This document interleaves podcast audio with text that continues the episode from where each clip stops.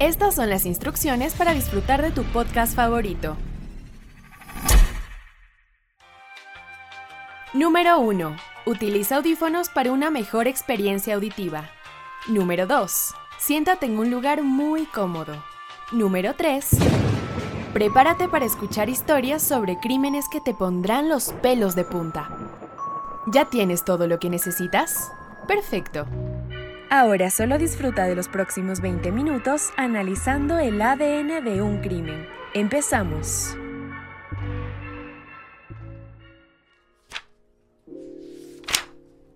Observando a sus compañeros de presidio, se asombraba de ver cómo amaban la vida, cuán preciosa les parecía. Incluso creyó ver que este sentimiento era más profundo en los presos que en los hombres que gozaban de la libertad.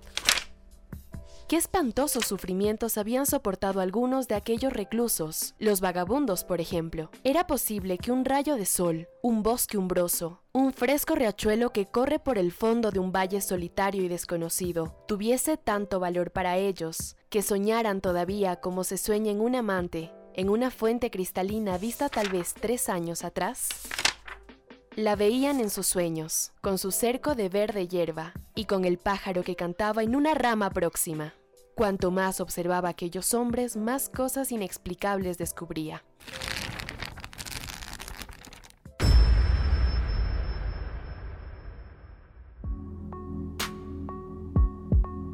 Esta es una cita del libro Crimen y Castigo del autor Fyodor Dostoyevsky.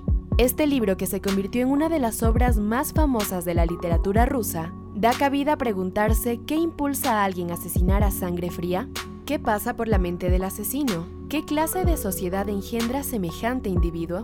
Seguramente se estarán preguntando por qué les hablo de un libro, ¿cierto? Pues déjenme comentarles que este es precisamente el libro que el personaje del que hablaremos hoy llevaba en su maleta de mano el momento en el que fue capturado. Una copia de Crimen y Castigo a medio leer y las prendas llenas de sangre de la última niña a la que acababa de asesinar fueron las pertenencias que llevaron a Daniel Camargo, uno de los asesinos más sádicos tras las rejas. Pon mucha atención a esta historia porque ahora empieza ADN de un crimen. Hola amigos podcasteros, bienvenidos a nuestro quinto episodio. Yo soy Doménica Enríquez y en esta ocasión vamos a hablar de Daniel Camargo Barbosa, también apodado el sádico del charquito, asesino de vírgenes o monstruo de los manglares. A lo largo de la historia han existido un sinfín de criminales que han dejado una huella muy marcada por doquier. Este es el caso de Daniel Camargo, un asesino en serie que con su historial, astucia y crudeza logró convertirse en uno de los asesinos con más renombre. Este personaje, al igual que el monstruo de los Andes, nació en Colombia, salvo que tenían más de 15 años de diferencia uno del otro. Daniel Camargo nació en 1930 y su historia trae consigo una gran pérdida a temprana edad.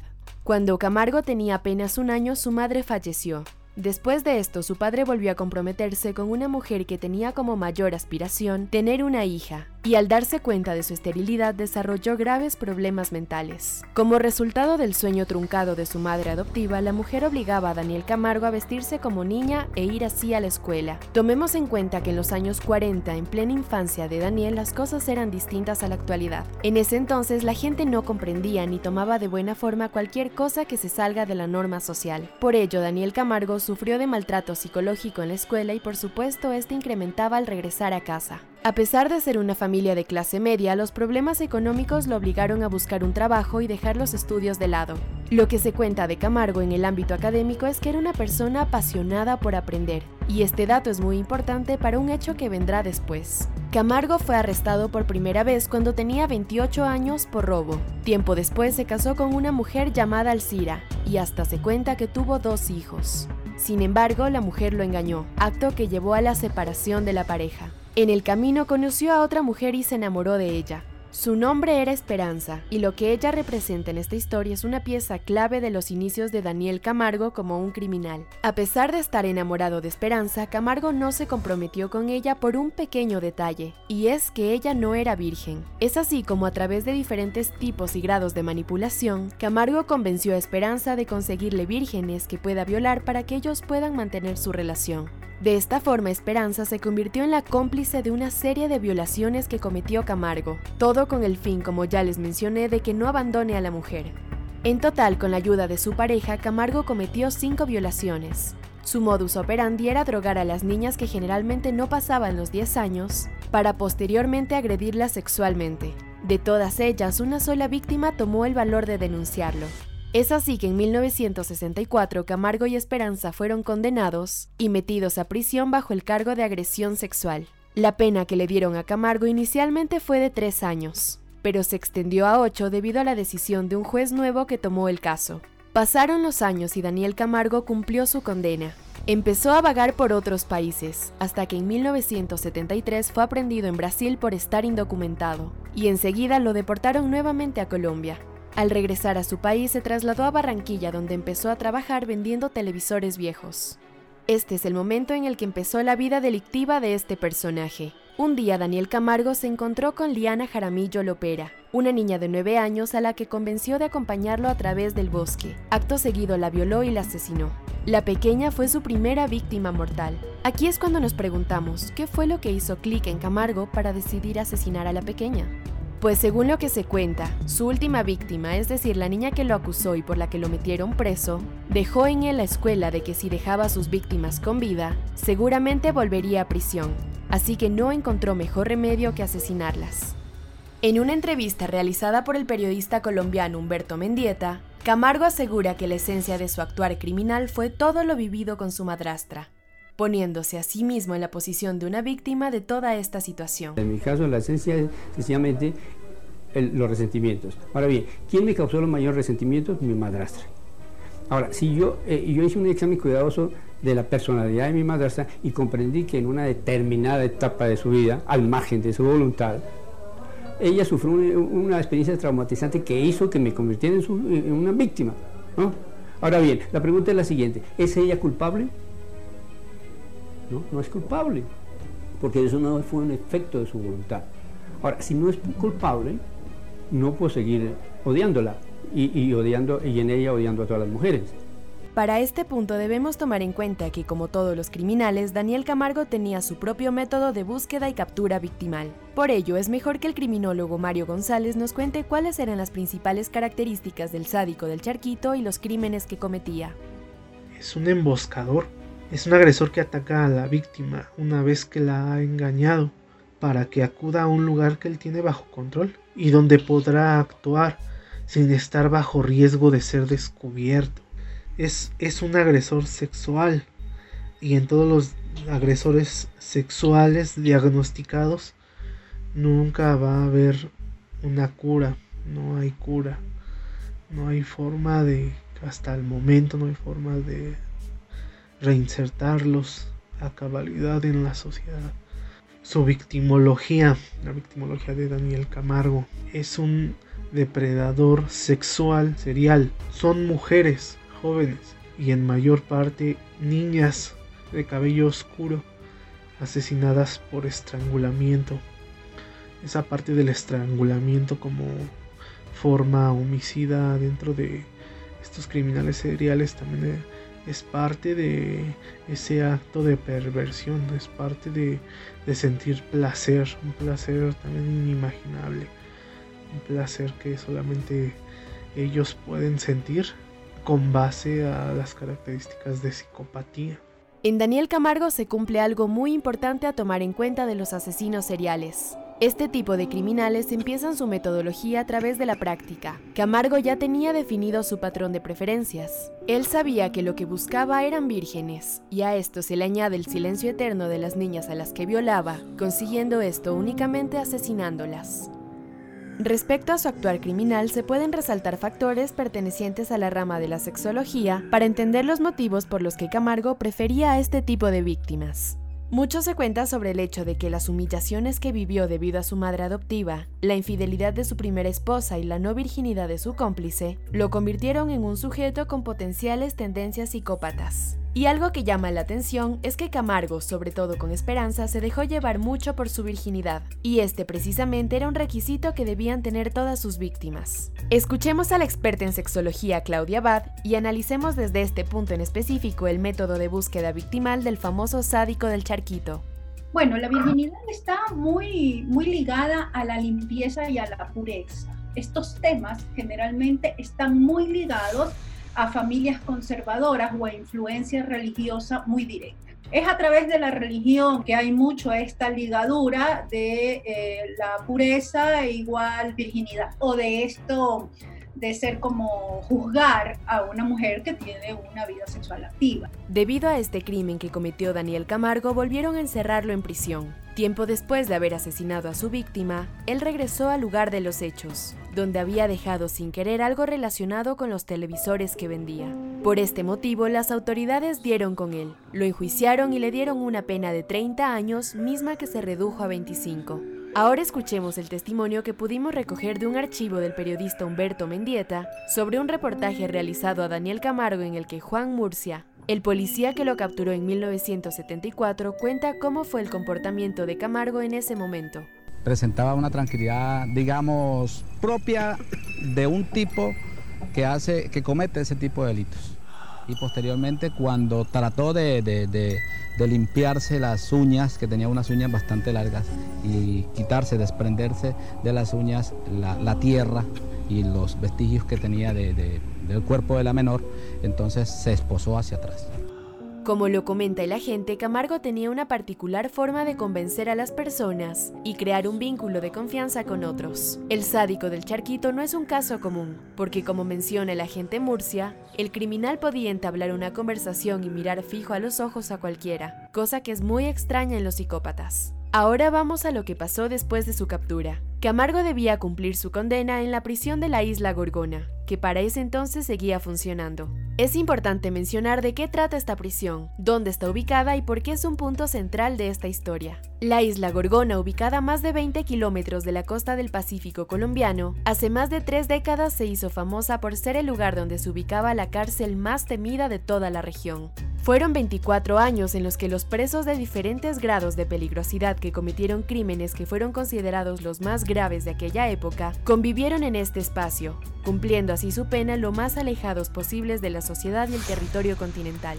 La idea de encerrar a los criminales más peligrosos de la región en una isla rodeada por tiburones y demás animales salvajes cumplía con el mismo propósito de la famosa prisión de Alcatraz en Estados Unidos es decir, mantener a los reos aislados, y que en el caso de que quieran escapar corran el peligro de ahogarse o de ser atacados y comidos por los tiburones. Sobre esta prisión se cuentan muchas cosas, especialmente sobre la precariedad bajo la que se encontraban las personas en ese lugar. Habitaciones de madera, animales venenosos, comida limitada y más eran las principales características bajo las que se cuenta vivieron su tiempo en prisión criminales como el personaje principal de nuestra historia.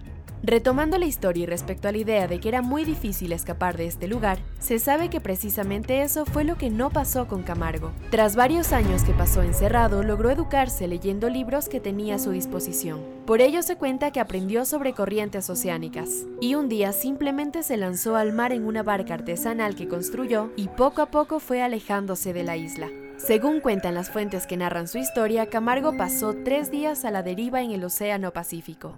Como era casi imposible que los presos escapen victoriosos de este lugar, se dio por entendido que al no encontrar su cuerpo, este habría sido comido por los tiburones que rodeaban la isla. Para comprender mejor cuáles eran las condiciones climáticas de ese entonces y cuáles eran los retos que tenía Camargo para salir de la isla, tenemos a la bióloga Lisette Esteves, que nos comentará más al respecto.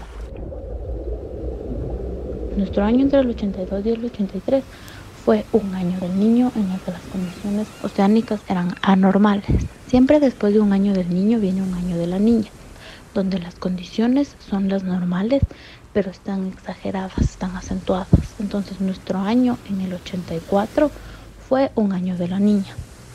Cuando analizamos las corrientes marinas que ocurren en la parte oeste del continente americano, en la costa pacífica, podemos ver dos cosas nuestra corriente fría de Humboldt que viene desde el sur e ingresa hacia el Océano Pacífico a la altura del Ecuador, de la línea ecuatorial, y desde el norte viene una corriente cálida, la que normalmente llaman la corriente del Niño, que entra a la misma altura del Ecuador hacia el Océano Pacífico.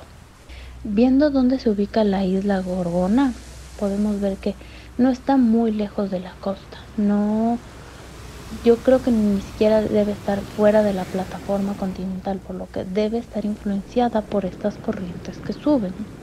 Entonces, por un lado de corrientes es posible escapar de este lugar, huir de allí utilizando las corrientes marinas.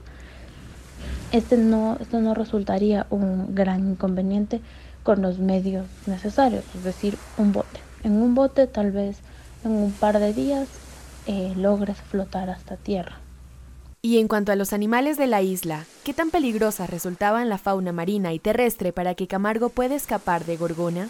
La fauna marina no representa un verdadero riesgo en la isla Gorgona, porque ahí encontramos lobos marinos que no te pueden hacer mucho, tiburones martillo y tiburones puntiblancos. Los tiburones martillo, a pesar de que son grandes y se ven intimidantes, son vegetarianos, así que no representan ningún riesgo para un ser humano. Los tiburones puntiblancos, en cambio, sí son carnívoros, pero son tiburones que pueden llegar a medir 1.6 metros. Un humano promedio, un hombre adulto promedio de Latinoamérica, mide entre 1,60 metro y 1,70 metro. Entonces, en la naturaleza, un animal, un tiburón, un tigre, nunca va a atacar a un animal tan grande que sea como de su mismo tamaño. Siempre las presas de los animales carnívoros son mucho más pequeñas a menos que cacen en grupo. Y los tiburones son solitarios, no cazan en grupo. Entonces, un tiburón al, eh, blanco nunca va a atacar a un ser humano deliberadamente, nunca va a nadar para tratar de arrancarte una pierna a menos que tú representes una amenaza para el tiburón en el caso en el que puede atacarte o huir, el tiburón no representa ninguna amenaza. La fauna terrestre, en cambio, ahí sí tenemos un par de serpientes en específico que podrían representar un problema. Tenemos eh, las serpientes que se conocen como las X, tenemos boas constrictor y tenemos corales y chontas. Entonces, la X, la coral y la chonta pueden representar un riesgo debido al veneno. Además de que es poco probable que te topes con la serpiente, el toparte con la serpiente en sí, si no te le acercas lo suficiente, tampoco va a representar un riesgo. Entonces, en sí, el mayor inconveniente es llegar al agua y conseguir tu transporte en el agua. Porque riesgos de la naturaleza en sí, muy pocos. Ahora que ya sabemos cuáles eran los posibles riesgos del lugar en ese entonces, podemos hacernos una idea de cómo fue el escape de Daniel Camargo de prisión. Acto seguido pasó lo que ya se conoce de su historia. El monstruo de los manglares llegó a territorio ecuatoriano. La época en la que Camargo empezó a escribir su historia de crímenes en nuestro país fue durante la década de los 80. En ese entonces, León Febres Cordero había asumido la presidencia del Ecuador.